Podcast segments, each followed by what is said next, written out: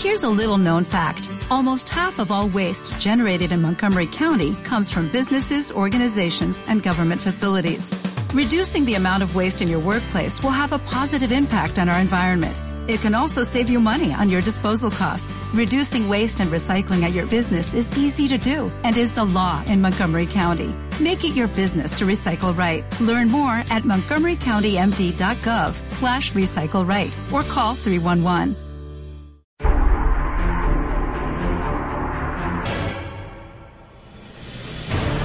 Billahi. Nos amparamos en Dios del maldito Satanás. Bismillahirrahmanirrahim. En el nombre de Dios el compasivo, el misericordioso. Sallallahu ala Muhammadin wa alihi wa sahbihi ajma'in. Que la paz y la bendición de Dios sea con Muhammad y su familia bendita y sus compañeros selectos. Hoy con otra clase estamos con ustedes los queridos hermanos y ya vamos a hablar sobre quién ha sido el sucesor del mensajero de Dios. Hemos relatado todo lo que pasó hasta el entierro del mensajero de Dios. Aún faltan detalles que continuando en esa clase les vamos a explicar. Hemos llegado a la parte de análisis de lo que había pasado. Hemos llegado a esa pregunta. ¿Cuáles podrían ser las opciones alternativas de excelentísimo profeta Muhammad sallallahu alaihi wa sallam. Hipotéticamente hablando del tema. Es decir, yo, utilizando el intelecto, voy a decir cuántas posibilidades podrían existir. Hemos llegado a tres y no hay más. Primero, que el mensajero de Dios, sallallahu alaihi wa sallam, que la paz y la bendición de Dios sea con él y su familia, él haya dejado a su comunidad tirada en la mano de problemas, en la mano de la desunión, por haber sido tirada por el mensajero de Dios, abandonada por el mensajero de Dios, sin un gobernador. Eso es la primera opción, que el mensajero de Dios no haya elegido ni haya indicado nada.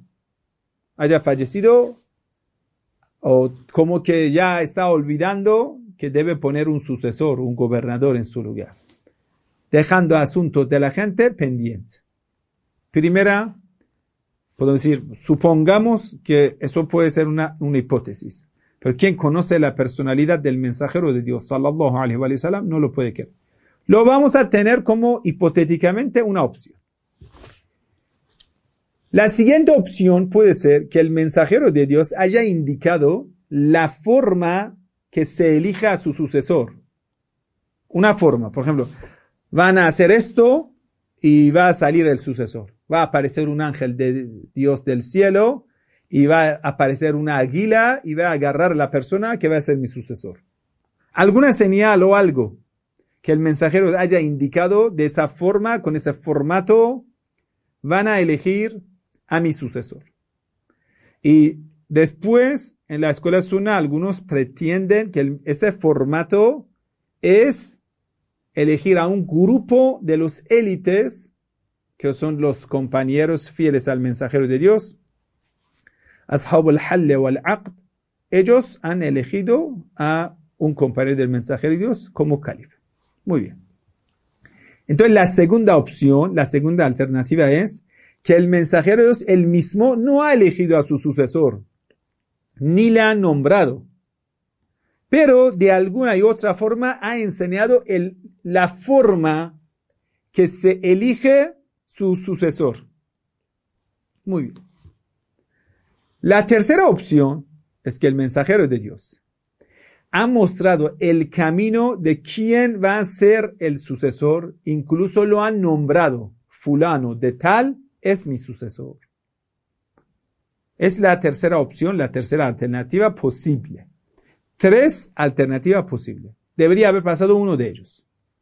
No puede decir, no, no vamos a pensarlo. Pero bueno, el asunto más conflictivo en el mundo islámico es quién ha sido el sucesor del mensajero de Dios. No solamente en el Islam, cuando nosotros vamos a ver en la antigüedad, usted va a ver cuando profeta Moisés está ausente, quien va a fabricar el becerro que en el Sagrado Corán lo llama Sameri, samaritano, como se llama en español. Ese tipo, ese sacerdote corrupto, que era sabio y a la vez corrupto, era rival del sucesor de Moisés, que era Aarón. Cuando profeta Moisés estaba en la montaña, entonces eh, profeta Aarón la pasea con él, que nunca jamás él fue quien creó el becerro. Lo que dice la Biblia, que Aarón haya pedido oro de la gente para fabricar el becerro es una gran mentira en contra de ese gran profeta infalible de Dios. Quisieron manchar el nombre del profeta Aarón. Horrible. Esa traición que hicieron al profeta Aarón es horrible.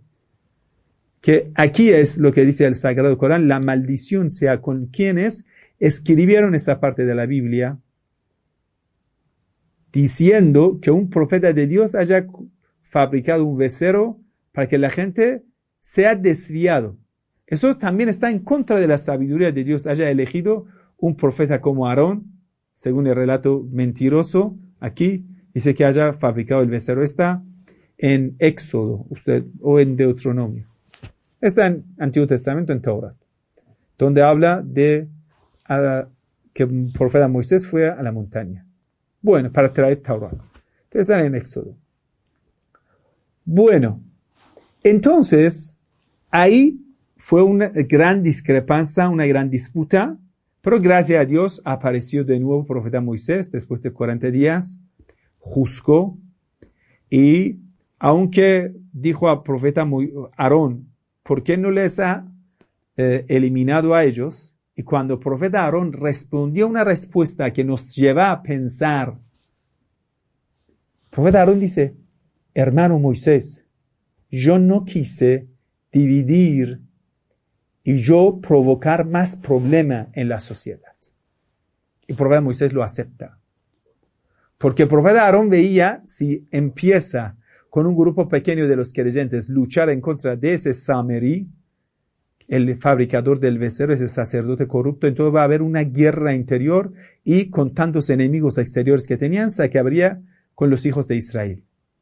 Lo mismo que pasó con Imam Ali que el profeta Aarón tuvo paciencia, aunque le maltrataron, a, Imam Ali les pasó lo mismo. Bueno, entonces el tema de quién sucede a un mensajero de Dios, quién va a ser su sucesor es bastante importante. Llegamos al profeta Jesús, la paz sea con él. El tema de su sucesor también ha sido un problema de mucho conflicto entre sus discípulos y el Señor infiltrado Pablo, fariseo. Que Pablo dice, yo empecé a disputar, a desmentir a Pedro en eh, Antioquía. Están las cartas de Pablo donde confiesa que ha rechazado a Pedro. Pero la Biblia dice a Pedro, dice, Jesús dice a Pedro, lo que cierras en la tierra se cierra en el cielo, lo que abres en la tierra se abre en el cielo. Quiere decir que el Pedro es el, la columna, eh, el pilar de la fe en la tierra. Como ellos dicen, Kifa, la roca donde se va a construir la iglesia de Dios, cosas así está en la Biblia. Entonces Pablo, rechazando a Pedro, está rechazando a Jesús, está rechazando a todas las enseñanzas proféticas, pero lamentablemente, hoy en día lo que vas a ver, la gente sigue a Pablo. ¿Quién rechazó al sucesor del profeta Jesús? Lo mismo exactamente lo que pasó con profeta Moisés y su sucesor Aarón que la gente abandonaron a Aarón, fueron a adorar al becerro. En tiempo del profeta Jesús pasó lo mismo. La gente abandonaron a Pedro, fueron donde Pablo, el infiltrado, fariseo. Y todos ellos son vinculados con los sacerdotes del templo de Faraón. Los sacerdotes que después se convirtieron como sacerdotes entre los hijos de Israel, sacerdotes en el tiempo del profeta Jesús. Y como compañeros entre los compañeros del mensajero de Dios.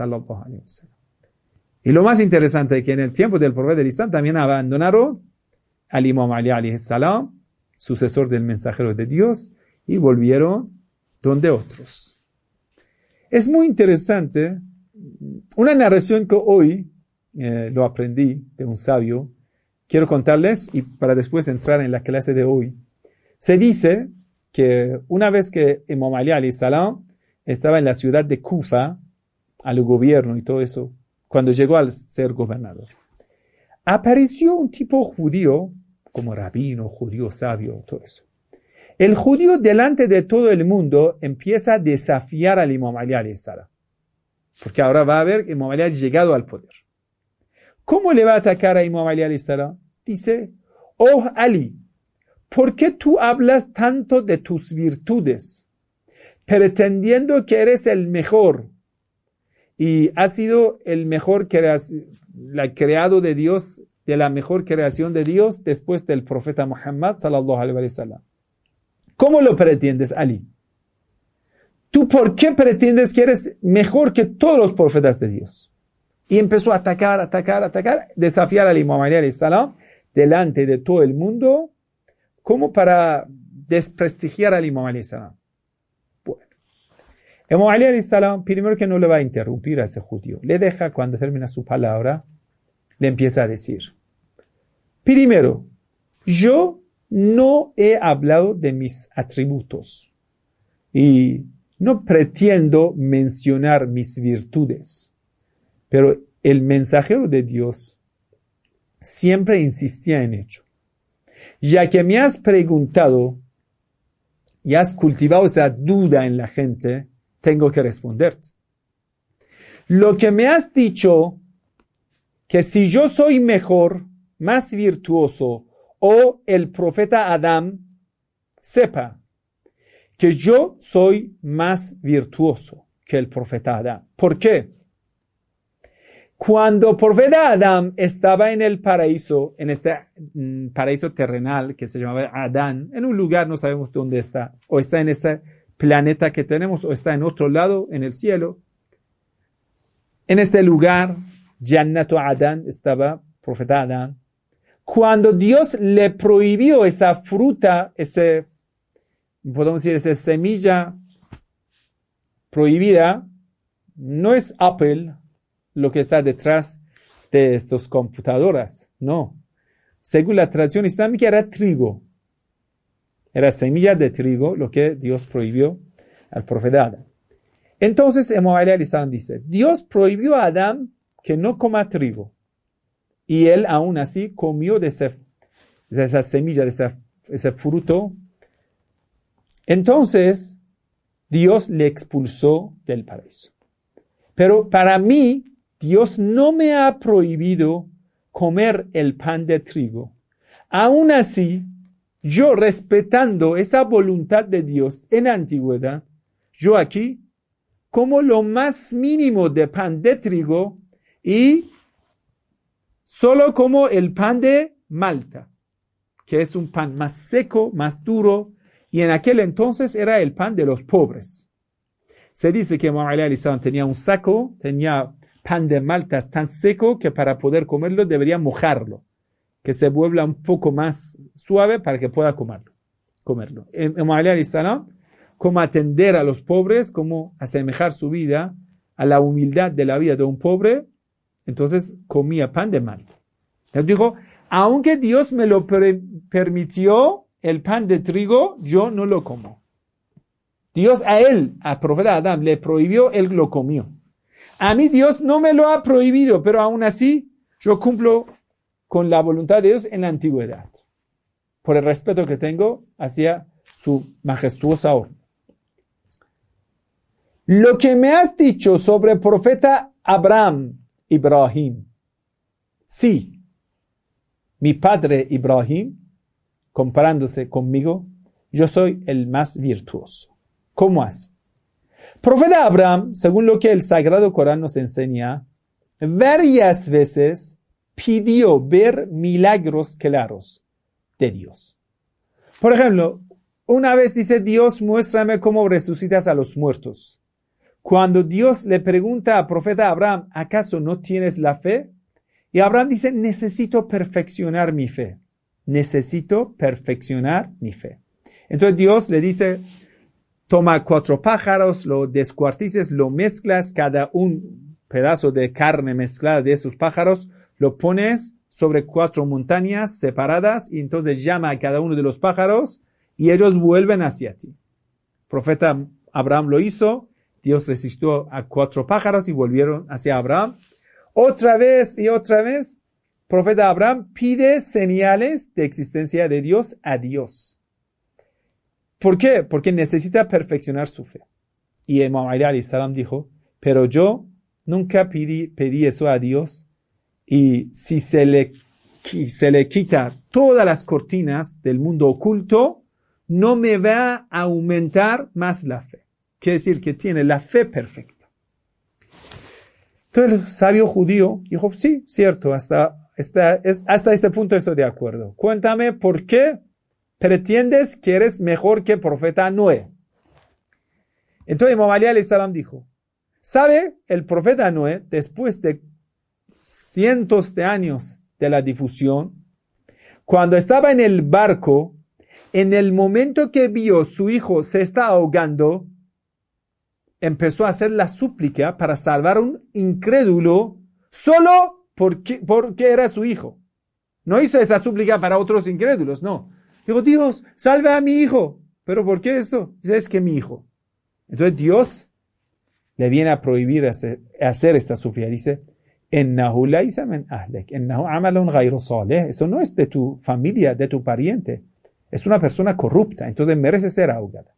Quiere decir, lazo familiar para un creyente debe estar dentro de la fe. Imam Ali salam dice, ¿lo ves? Profeta Noé viene a pedir la salvación para, o que Dios le salve, aunque él esté corrupto. No es que se va a arrepentirse. Una vez pedimos a Dios salve a todo el mundo que vuelvan a la fe, que se arrepientan, eso es perfecto. Desear lo mejor para todo el mundo. Pero pedir que una persona, mientras esta, esa persona es y sigue corrupta, sea salvada. Eso es contra la voluntad de Dios. Eso es lo que el profeta Noé pidió y Dios dijo, no puede ser. Entonces Moali al dice, pero yo tenía mi tío Abu otros familiares incrédulos, nunca jamás cuando ellos seguían en su incredulidad, yo no fui a hacer la súplica, incluso luché en contra de ellos, que eran Quraysh. Yo luché en contra de Quraysh con la valentía, defendiendo al mensajero de Dios, y no abandoné al mensajero de Dios diciendo, ahí está mi familia, está por otro lado. No. Yo fui firme en ello. Lo que el mensajero Noé no lo tenía. Bueno, el sabio, ese rabino judío más eh, sorprendido, dijo, pero cuéntame esto. ¿Qué virtudes tienes que Moisés no lo tenga? Porque es imposible que tú seas mejor que Moisés. Imam Ali salam dijo, bueno, no quisimos llegar a ese punto, ya que me lo preguntas, te lo voy a explicar. Cuando Dios eligió al profeta Moisés, en la montaña le llamó un árbol encendido como tenía fuego, pero no se quemaba. Dios a través de esa luz empezó a hablar a Moisés. Cuando Dios le envió a Moisés a hacer una misión, te envió hacia Faraón para que lo guíes y declares la palabra de Dios. Moisés empezó a pedir ayuda, diciendo, Dios, yo he matado a uno de ellos, de los keptos, de los egipcios, me da miedo, ¿cómo voy enfrentando a ellos? Entonces Dios dijo, no, no te preocupes, no, no temas, Moisés, no temas, no te asustes. Y empezó a darle señales, milagros tras otros milagros, le dio el bastón que se convertía a un serpiente, a un dragón, lo que quieras llamar. Un milagro. Quiere decir, Moisés para obedecer a Dios pidió recursos, pidió protección, pidió un montón de cosas. Y cuando también le pidió que su mano, cuando lo ponía así, cuando lo sacaba, se iluminaba como el sol. Y un montón de otros milagros. Y aún así dijo, Dios, yo estoy solo, envía conmigo a mi hermano Aarón, que me fortalece mi espalda con Aarón, que me apoye con Aarón. Dios lo aceptó. Quiere decir, cuando Dios le envió una misión, Moisés empezó a pedir cosas, no sé, fuerza, milagro, señales. Dios le dice a Moisés, no te asustes. Solo Moisés ha matado a un egipcio. Listo. Bueno, Imam Ali salam, en el día que el mensajero de Dios en el comienzo había enviado a Abu Bakr que lleve las primeras aleyas de Sura Tauba, Bara'a, recitando eso para los incrédulos de Mecca. Que eso es Bara'atun min Allah.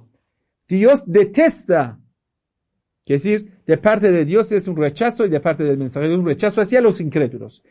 Ese mensaje tan fuerte, que es la ley Sagrado Corán en contra de los incrédulos, lo pasó a Abu en el camino a Abu estaba yendo, llegó Arcángel de Dios, dijo, no, no, esta emisión no pertenece a Abu. Llámele que vuelva. Le llamaron, volvió.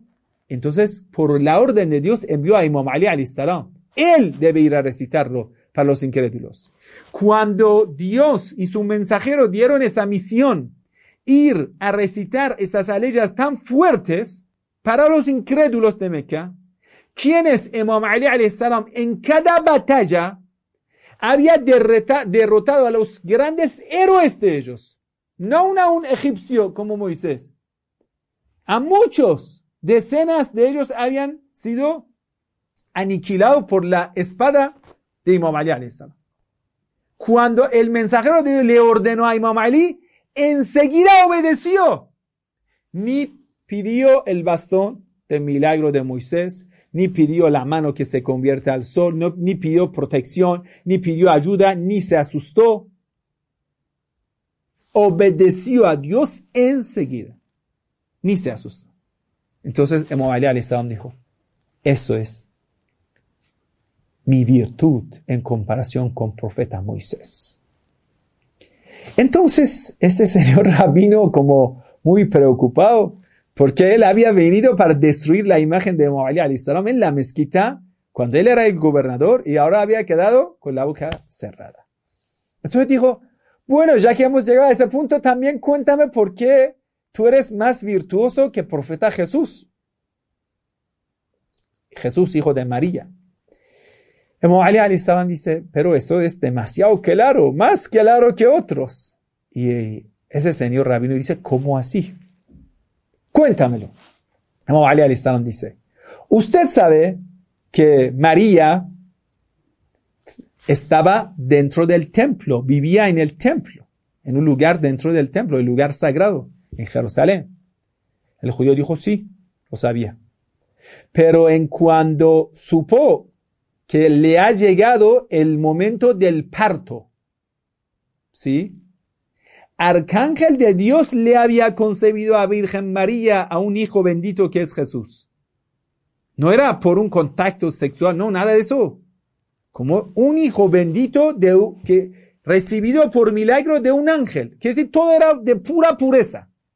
Pero aún así, Dios, a través de un ángel, le llama a María, María, salte del templo. ¿Por qué? Porque la mujer en ese momento no puede estar en una mezquita, en un templo, lugar de rezo. Sal del templo. Entonces María sale del templo, va a, un desierto. Y de ahí, cuando va a encontrar un asilo, va a dar a luz a Jesús. Dios le pidió que Virgen María salga del templo. Así fuera, dio a luz a su hijo Jesús. Después pasa tiempo y ya vuelve al templo. Pero Imam Ali salam dijo, Señor judío, ¿sabes? Cuando a mi madre, Fátima Asad, le dio el dolor del parto, el ángel de Dios viene a decir a mi madre, sal de tu casa, entre en la casa de Dios. Y cuando Fátima bint Asad entra en Masjid al-Haram, la mezquita invaluable, el lugar más sagrado en la tierra, llega a Kaaba. Kaaba tiene una puerta y en esa hora de la noche estaba cerrada. Dios abre la pared de la, imagínense hermano, la pared de Kaaba esa casa que está dentro de Masjid al-Haram. Tiene paredes muy altas. Lo rascó, le abrió por orden de Dios. Un milagro. Y la mamá de Imam Ali salam entra y después se cierra. La gente al día siguiente vienen. ¿Dónde está Fatima bint Asad? Está dentro de Kaaba. No pueden abrir la puerta. Hacen. Las llaves no funcionan. La puerta está cerrada protegiendo a mamá de Imam Ali salam. Cuando ella quiere dar a luz a Imam Ali salam, Imam Ali es tan virtuoso que Dios abre la pared de su casa, que la mamá de Imam Ali nazca, que dé a luz y nazca Imam Ali salam dentro de la casa de Dios. Y hasta hoy en día, queridos hermanos, todo lo que los enemigos de Dios quisieron tapar esa parte de la pared, no lo pudieron hacer. Otra vez vuelve a abrirse. Todo lo que lo llenan vuelve a abrirse. Hasta llegaron a esa conclusión que lo cubran con una cortina. ¿Por qué piensa que cubren Kaaba con una cortina negra? Para que no se vea esa parte donde Fátima Bentazar, la mamá de Mamá entró. Ahí está una piedra. Ahí dice, Aquí es el lugar de nacimiento de Ali ibn Abi Talib, karramallahu wajha. Lo han puesto los hermanos Sunna. Y sabe, todos ellos que creen, ¿por qué no quitan esa piedra? Dicen, cualquier rey que quite esa piedra, Dios va a derrotar su gobierno. Por el miedo, ni los wahabitas lo hacen. Ese milagro. Entonces, Dios a Virgen María dice, sal de mi casa. Aquí es el, no es lugar de dar a luz. A Fátima Bentazar dice, ven a mi casa. ¿Cuál es la diferencia? María quiere dar a luz a un hijo bendito. Es Jesús, no es Ali.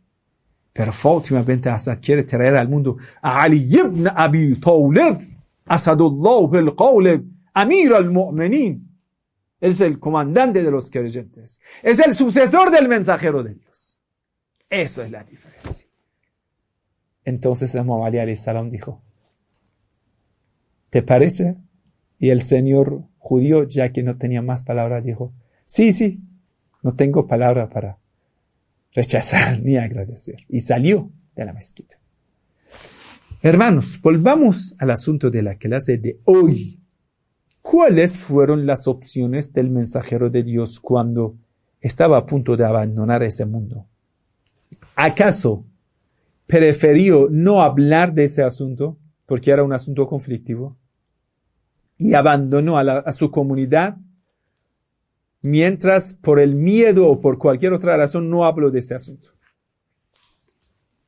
La segunda opción, haya dejado todo en la mano de la comunidad y le haya enseñado la forma que eligen al sucesor.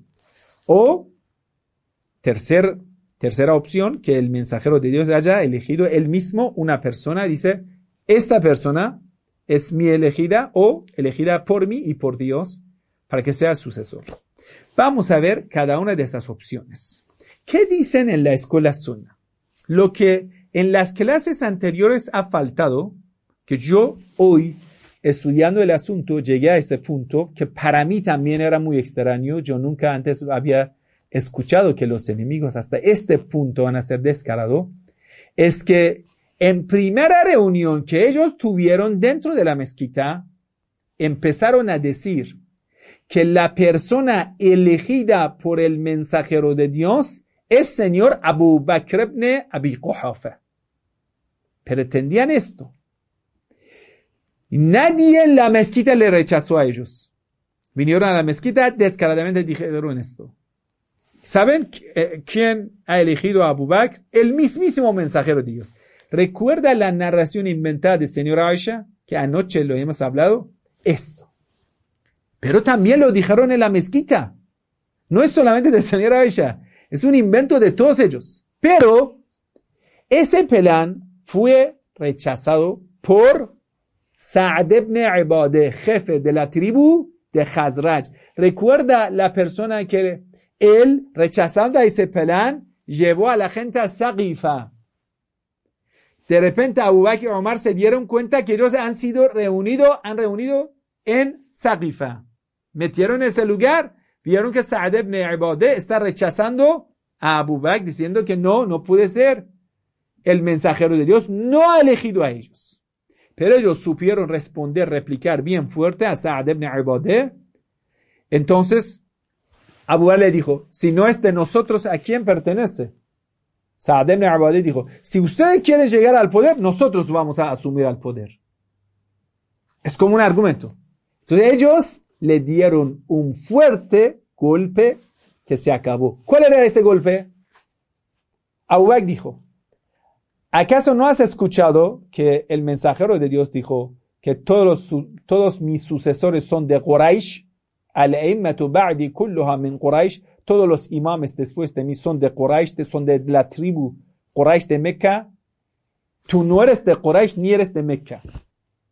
Entonces, a ti no te pertenece seguramente. Con ello, Sa'd ibn Ibadeh se quedó sin palabra. Es decir, perdió cuando llegó a ese punto, según los relatos históricos. Entonces, ellos en el comienzo pretendieron esto, pero cuando vieron que eso falla, entonces vienen a decir que el mensajero de Dios no ha elegido a nadie.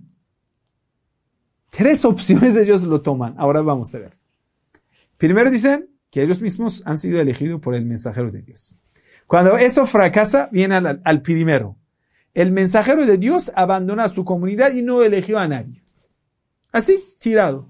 Y hemos dicho que lógicamente, intelectualmente, eso es imposible, porque el mensajero de Dios era una persona responsable y el gobierno que tenía en la mano era una, una cosa que lo llevaba de parte de Dios en la mano de confianza y debería cumplir con lo que la gente le confía. No podría tirar a la gente. Es como alguien te deja la, llave de su tienda, todo su capital te lo deja en tu mano, tú mañana deja la puerta abierta y te vas. Es una traición. El mensajero de Dios no traiciona. Es Muhammad Amin, el más fidedigno. El más fidedigno. No va a traicionar. No puede ser. Pero ellos, cuando van a ver esto tampoco funciona, dicen, mira, el mensajero de Dios nos enseñó el formato. El formato nos enseñó. Así que no te preocupes, el mensajero sí que eligió, pero eligió el formato. ¿Y cuál era el formato? Que inventaron una narración del mensajero de Dios que dice, mi comunidad nunca se unirá en base de la falsedad. Cuando haya la unión de la comunidad musulmana en un fundamento, en algo, en un hecho, eso necesariamente es la verdad, es algo justo. Porque toda la comunidad no va a estar de acuerdo con algo injusto. Entonces, el argumento se completa así. Toda la comunidad estaban de acuerdo con señor Abu Bakr. Debido a eso, entonces señor Abu Bakr y después lo que pasó con señor Omar, todo es perfecto. Uno de los sabios, Sunna, Qadi, Ado de Iji, ahí nos explica. Cuando va a ver que toda la comunidad no han reunido a votar por Abu Bakr, no han unido ya votando a Abu Bakr. Dice, bueno, lo que el mensajero de Dios dijo no era esto. Otra vez van a retroceder de lo que dijeron. ¿Qué dice? Dice la verdad, en elegir a un imam, a un líder, y pactar con él, no hace falta que toda la comunidad estén de acuerdo. Solo una persona o dos personas de los élites, si lo votan y lo eligen, es suficiente. Y si vamos a preguntarle, ¿acaso lo dijo el mensajero de Dios? Que dos de los élites entre mis compañeros, no todos los compañeros, no, dos élites eligen a uno, votan por él y pactan con él, ya, entonces, es, él dice, es cierto. Como lo que pasó y algunos compañeros pactaron con lo que Omar había pactado con Abu Bakr. Vieron Omar, un élite, pactó con señor Abu Bakr y poco a poco vieron que Abdurrahman ibn Auf también pactó con Osman y para eso es suficiente no hace falta que toda la comunidad esté de acuerdo. Ni siquiera que todo el mundo lo apoye. No, no hace falta. Porque él sabe que eso nunca pasó. Sabe que señor Abu Bakr nunca tuvo voto de la gente. Sí, alguna gente estaban, por el miedo, estaba en silencio, callado, pero el resto de la gente, con la violencia, fuerza, espada, amenazas, entonces fueron obligados en un pacto forzado. Entonces, ahí surge esa pregunta. ¿La verdad del mensajero de Dios dijo esto?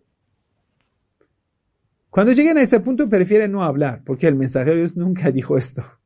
No hay ninguna fuente una que diga que el mensajero de Dios dijo, el formato es lo siguiente, dos, tres de mis compañeros de los élites, bueno, ¿quiénes son los élites?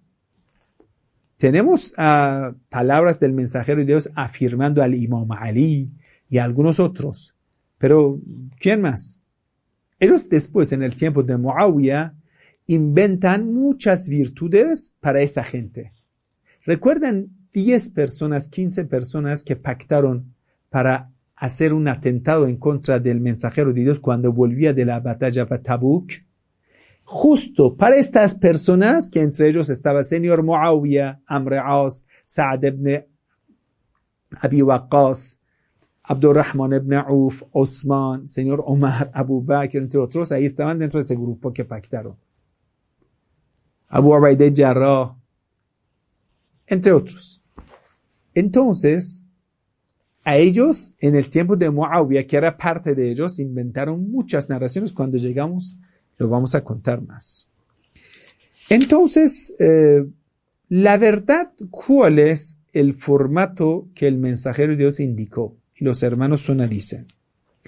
Algunos sabios dicen, de sonitas, dicen, bueno, la mayoría de la comunidad islámica votó por señor Abu Bakr y eso era suficiente. Esto que la democracia puede elegir a una autoridad, ¿de dónde surge? Yo quiero hacer esa pregunta.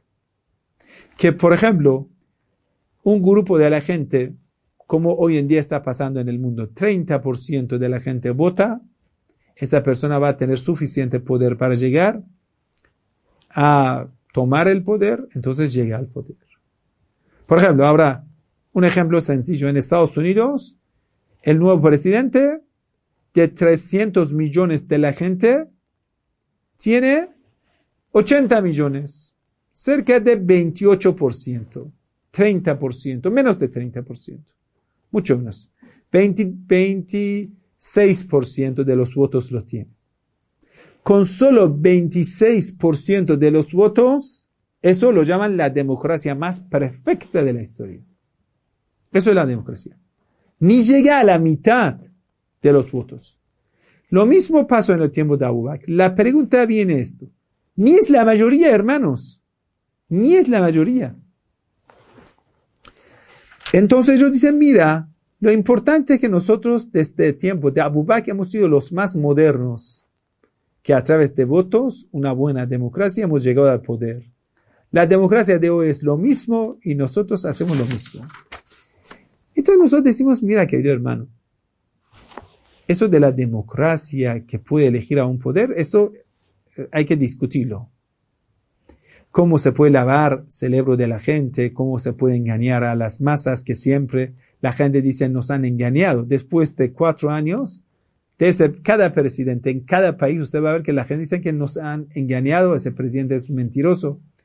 Yo les pregunto, ¿acaso conocen algún país en el mundo que la gente después de cuatro años no venga a decir que ese presidente fue un mentiroso y todo lo que prometió era falso? ¿Cuál país? Occidente, Oriente. Todos son así. Entonces, la democracia no le da mérito a una persona para llegar al poder, ni menos es lo que el mensajero de Dios había mostrado. Ni hay una narración del mensajero de Dios que afirme esa democracia. Que 25 de votos votan por una persona, llega al poder y listo va a ser el califa. Nunca. Lo que ellos en el comienzo inventaron y le atribuyeron al mensajero de Dios era esto, 100% de la comunidad están con algo o alguien, esto es la verdad. Pero, ¿dónde está este 100%? ¿Dónde está ijma? Consenso, esto todos juntos. No existe, nunca existió. Prácticamente, señor Abu Bakr tuvo que reprimir a muchos de los grandes compañeros fieles del mensajero, del mensajero de Dios, e incluso matar a algunos. Usted, eh, después vamos a llegar en el tiempo de Abu Bakr, lo que pasó. Mucha gente fuera de ciudad de Medina, la gente creyente musulmán que habían pactado con Imam Ali cuando vieron que Abu Bakr llegó al poder, lo rechazaron. Y ahí empieza una serie de las guerras que lo llamaron las guerras en contra de los apóstatas. A esa gente le llamaron apóstata, kafir. ¿Por qué? Porque habían negado y rechazado a Abu Bakr. Quien rechaza a Abu Bakr rechaza al mensajero de Dios. Quien rechaza al mensajero rechaza a Dios. Quien rechaza a Dios es incrédulo. Interesante. Entre ellos, Molek ibn que tiene una historia muy dolorosa que le llegamos a contar. Cómo le atacaron, le cortaron la cabeza y mientras su cabeza estaba en horno, Khalid Walid, forzando a su esposa, violando a esa esposa pobrecita, que se desmayó varias veces hasta que murió, ser violada. Siendo violada por Khalid ibn Walid. Cuando Khalid ibn Walid vuelve de ese crimen, de escena de crimen, matando a Malek ibn Nubayre, que lo mató de una forma muy sucia, después le vamos a contar todo eso, enviado de señor Abu Bakr. Va a ser premiado por Abu Bakr. Interesante. ya un jefe de tribu a estos musulmanes masacra. ¿Por qué? Porque ellos decían, nosotros conservamos preservamos, protegemos, luchamos con el pacto que hemos hecho con Imam Ali alayhi salam. Hemos pactado con Ali, el califa del mensajero sigue a Ali. Por eso no pagamos nuestro zakat, nuestra limosna, no lo pagamos a Abu Bakr. Abu Bakr decía, no pagan esto, ya, son condenados. Le matamos. Eso era eh, la lógica de ellos, incluso con razón, uno de los sucesos que pasó, y es muy interesante, cuando vinieron a sitiar la casa de Fátima, con ella sea la paz, Abu Sofyan, jefe de los incrédulos de Mecca, papá de Muawiyah, viene enviando un mensaje a Imam Ali. Si tú sales de la casa, te apoyamos. ¿Cómo?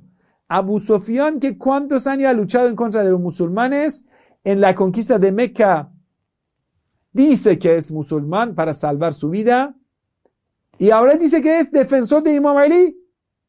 Abu Sofyan, Mughayre, entre esta gente. ¿Cómo así? La respuesta está bien clara. Cuando vamos a ver que Abu Sofyan ni una palabra ha dicho para Dios. Todo era como un diablo tentador. Entonces, ¿por qué quería sacar a Imam Ali de la casa? Ahí, escúchalo bien. Si él podría sacar a Imam Ali de la casa, entonces decía, vamos, te vamos a defender. Le llevaban a donde Abu Bakr. De repente ellos le dejaban tirado a Imam Ali y le rechazaban en el público. Él lleva a ellos como sus compañeros, defensores. Y en el público los supuestos compañeros de Imam Ali van a rechazar. Imam Ali se queda solo. Ahora que dos opciones tiene. O acepta el pacto o rechaza el pacto de la comunidad musulmana va a ser Baghi, la persona que empieza una eh, insurgencia en contra de la comunidad islámica, empieza un conflicto armado en contra de los musulmanes. Si Ali resistía y no pactaría, ellos le cortarían la cabeza. Quiere decir, era una trampa de Abu Sufyan para sacar al Imam Ali de la casa para cortar su cabeza. Interesante cómo accionaba. Y aún más, ¿Por qué Muhammad Ali salam todo ese tiempo se permaneció en la casa? ¿Por qué? ¿Por qué Muhammad Ali salam se quedó en la casa el día lunes muere el mensajero de Dios? Pasa martes y se dice que después de dos días enterraron al mensajero de Dios. Y eso es desaconsejable. Es recomendable enterrar a una persona enseguida, en lo que pueda. ¿Por qué? Porque ellos que habían abandonado al Imam Ali salam yendo hacia el pacto, esperaban que Ali salga de la casa, que le obligan en público, le obligan a pactar. Si Imam Ali rechaza, rechaza el pacto, va a ser degollado. Cuando una vez degollan a Ali, todo el mundo obedecerá. Con, un, con una víctima van a suprimir toda la rebeldía. Pero Imam Ali salam, muy astuto, muy inteligente, se quedó con este, podemos decir, con esta razón, con ese argumento que estoy atendiendo al cuerpo del mensajero de Dios, se quedó en la casa. Y según la narración de señora Aisha, ellos olvidaron del cuerpo del mensajero de Dios. A ellos no le importaba. Hasta que en la noche, martes o, o martes o miércoles por la noche, enterraron al cuerpo bendito del mensajero de Dios por la noche. Y señora Aisha, hemos sabido del entierro del mensajero de Dios después que Fadl ibn Abbas y Imam Ali salam lo habían enterrado. Quiere decir que habían abandonado. Cuando al día siguiente le preguntan a Imam Ali por qué lo han enterrado, dice, ustedes lo habían abandonado y es prohibido en el Islam abandonar el cuerpo. Cuando sea del mensajero de Dios, peor. Pero ustedes buscando el pacto, lo enterraron. Y ya ellos se quedan sin argumento. Si van a decir, ¿por qué no has venido a pactar con nosotros? Él decía, estaba preocupado por el cuerpo del mensajero de Dios. Muy buen pretexto, pero para proteger también a Imam Ali. Quiere decir, gracias al cuerpo del mensajero de Dios, la vida de Imam Ali fue salvada y después por Fátima y el martirio de Fátima. Volviendo al tema. ¿Cuál opción, hermanos Sonna? Me digan, ¿cuál era la alternativa que eligió el mensajero de Dios? No eligió a un sucesor, algunos dicen. Eligió un formato que hemos visto que no saben cómo responder. Algunos dicen, sí, el formato es que toda la comunidad está de acuerdo y eso nunca pasó. Ese formato que solo uno o dos o tres personas eligen a señor Abu Bakr es suficiente porque ellos son élite. No hay narración del mensajero de Dios que lo afirme. ¿De dónde lo sacaron? Es un invento de ustedes. Quiere decir, el formato en lo cual eligieron al señor Abu Bakr, de ninguna forma no ha sido indicado, ni aceptado, ni afirmado por el mensajero de Dios. Entonces llegamos al tercer punto. ¿Acaso el mensajero de Dios eligió a una persona específica? Hemos dicho eso en el comienzo, quisieron decir que sí, Abu Bakr era de ellos. Pero cuando encontraron a Sa'ad ibn Ibadeh, jefe de la tribu Hazraj, la tribu más influyente de Medina, ya no podrían insistir en ello porque fue rechazado totalmente este, esta mentira falsa. Bueno, aquí va a pretender, eh, o mejor dicho, va a explicarnos argumentos bien claros. Por ejemplo, ¿Cómo nosotros decimos que nunca jamás toda la comunidad islámica estaban de acuerdo con Abu Bakr? Aquí está el nombre de la lista larga de los grandes compañeros electos, selectos del mensajero de Dios, que sobre cada uno de ellos el mensajero de Dios tiene palabra. Y lo admira a cada uno de ellos. Quiere decir, los compañeros que el mensajero de Dios le dio mérito y que son compañeros fieles al mensajero de Dios. Que ellos نو پکتر اون کن ابو بکر عباس التیو دل منسخه د دیوس اون که ان کوراسون کریا پوجار ایجوس پرو یا کیرا د بنی هاشم د فامیلیا د امام علی ان پوبلیکو نو پودیا پکتر تو ال نو پکتو امام علی علیه السلام نو پکتو عبد الله ابن عباس الفاموسو عبد الله ای خود عباس نو پکتو قسم ابن عباس نو پکتو Fadl ibn Abbas no pactó. Abbas, el tío de Imam tenía tres hijos, Abdullah, Qeth y Fadl. Qeth y Fadl eran mejor. Compañeros de Imam Ali también fueron. Pero Abdullah, en un tiempo, robó la riqueza común y escapó. Era la persona que cuando tenía unos 16 años, ellos, señor Omar, para tapar el nombre de Imam Ali como el sabio de toda la comunidad islámica, empezó a darle mérito a Abdullah ibn Abbas, diciendo que es Hebrul Umma. Hebrul Umma, Hebr era el título que en árabe se le daba a los rabinos. Hebr significa tinta, porque la tinta es la esencia de la sabiduría en un libro. Entonces a una persona que sabía mucho le llamaban Hebr. ¿Sí? Entonces, el Ahbar era como los rabinos, el título que se le daba a estos sabios judíos. Entonces, Omar le titula a Abdullah ibn Abbas Hebrul Umma, el rabino de la comunidad musulmana. ¿Sí? Y a ese joven de 16 años, ellos lo van a preparar, preparar. Cuando después de muchos años, cerca de un siglo, pasa, cae los omeyas, ellos habían preparado bien a un grupo para sustituir a los omeyas. Todo nosotros lo consideramos bien planificado. Cuando llegan los abásides, todo bien planificado. Y cuando llegan ellos, continúan de nuevo persiguiendo a Ahlul Bayt ¿Quién más no había pactado? Abu Ayyub Ansari, Salman Farsi. Cuando Abu Bakr en la mezquita dijo, el mensajero de Dios me ha elegido a mí en el comienzo, antes que vaya a salir. Salman Farsi, un hombre, compañero, fiel, sabio, pero el único problema que Salmón tenía no era árabe, era persa no tenía tribu que le proteja o que le brinde apoyo. Cuando ese hombre de Dios, lo mínimo él en ese momento tenía entre 160 años a 200 años. Muy viejo. Salmón se levantó en la mezquita, dijo, eso es falso. El mensajero de Dios no ha elegido a Abu Bakr. Entonces ellos dicen, cállate persa, cállate persa, siéntate.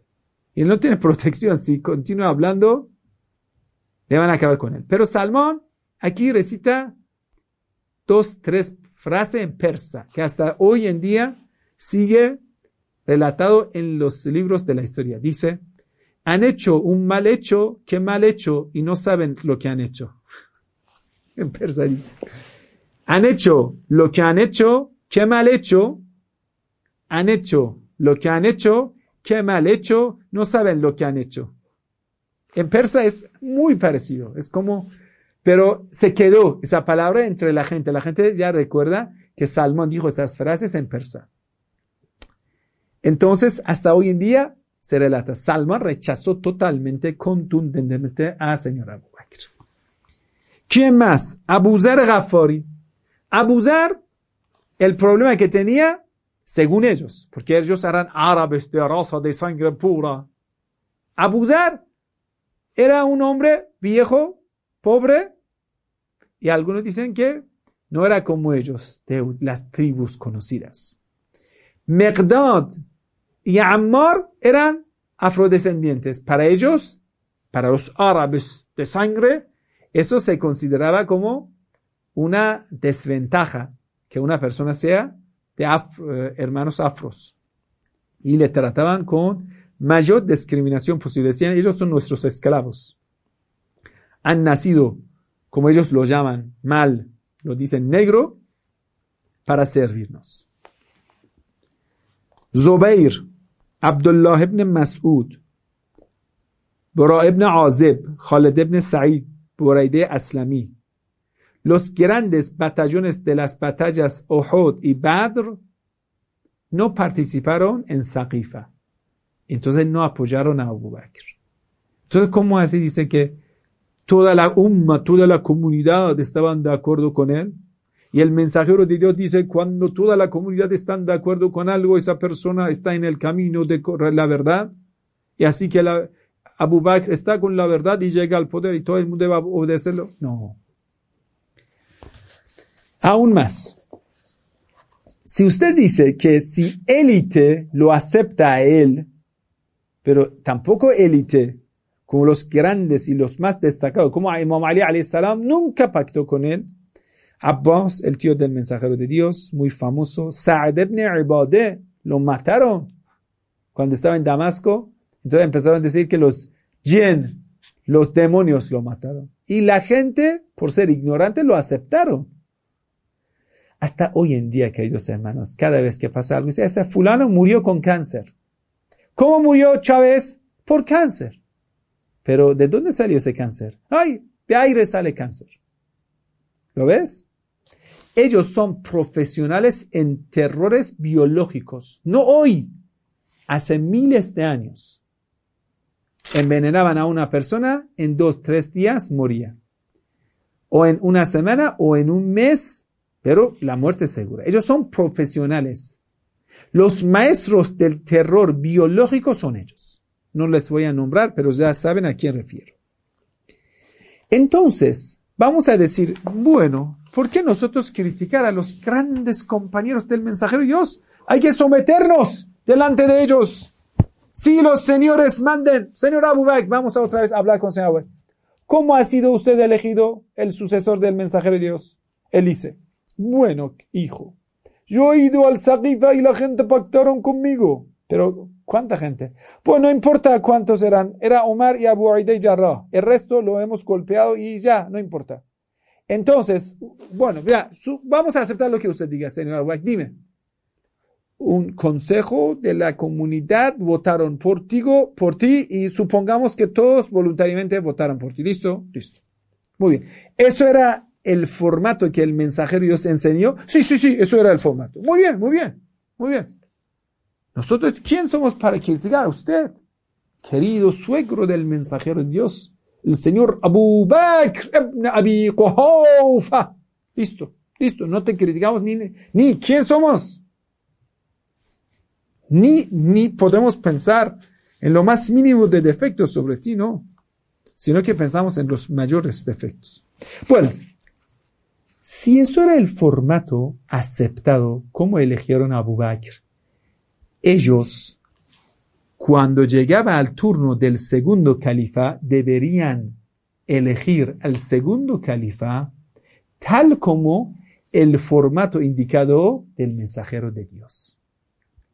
Si el mensajero de Dios dijo que sea una democracia, que la gente vote por esta persona, nuestra pregunta es lo siguiente. Bueno, listo. Supongamos que la gente votaron por Abu Bakr. Señor Abu Bakr, ¿por qué usted no dejaste que la gente vote por el, siguiente califa? Y tú, dentro de un testamento, bueno, hasta donde se sabe, ustedes pretenden que era testamento de Abu Bakr. Usted en este supuesto testamento indica que Omar es el califa. ¿Qué pasó con la zona del mensajero de Dios que es la democracia? ¿Qué? Ahí dice que se cortó la señal y señora Bakr ahora dice que no le da antena. No, no, no, no escucha bien. No, no. Mira, esa táctica también yo cuando mi papá me llama hago lo mismo. Ya entiendo a qué refieres. Cuando mi papá me llama dice, ahora necesitamos pan, vete a comprar pan. Y digo, ay papá, no te escucho, papá no da señal. Y lo estás escuchando perfectamente. Es una táctica, pero de ahora, pero ese señor ya sabe muy bien, bien actualizado. Entonces, te le cortó la señal y todo eso, ¿listo? Pero a nosotros no nos ha cortado nada de señal, seguimos en línea y le vamos a contar para los hermanos. Entonces, esa contradicción no lo podemos aceptar, porque a nosotros no nos no se ha cortado la señal del intelecto y lo vamos a seguir. Si eso era la zona del mensajero de Dios, ¿Por qué el segundo califa no ha sido elegido de esa forma? Y el mismísimo califa, señor Abu Bakr, ¿quién ha sido elegido? Según supongamos esa zona del mensajero de Dios, él mismo contra, hace, contradice a la zona del mensajero de Dios, eligiendo a su sucesor, que es Omar. ¿Qué hacemos con esa contradicción? Entonces, de todos modos, ustedes, con sus propios hechos, nos han demostrado que nunca, primero, nunca ha habido una unión o una democracia que la gente elija al señor Abu Bakr. Y supongamos que eso existió, ustedes mismos lo contraatacaron y lo rechazaron por, por sus hechos. El mismo señor Abu Bakr lo rechazó y nos muestra que eso es una mentira porque él mismo no eligió al siguiente califa de esa forma. Ni señor Omar eligió al siguiente califa que era Osman de esa forma. ¿Lo ves? Está bien claro. Entonces nos llegamos a esa pregunta. ¿Puede ser que el mensajero de Dios haya elegido a una persona específica como su sucesor y su califa? Mañana vamos a responder a esta pregunta. Muchas gracias por su paciencia. Muchas gracias por seguir esa clase interesante. Para mí también es interesante como lo mismo de la vida de políticos de hoy ha pasado en la historia. Se corta la señal, no tiene antena y no sé, la verdad. Hasta mañana. Y bueno, cuando ves ese video te gusta, compártelo a otros hermanos. Wassalamu alaikum wa rahmatullahi wa barakatuh. Que la paz y la bendición de Dios sea con todos ustedes.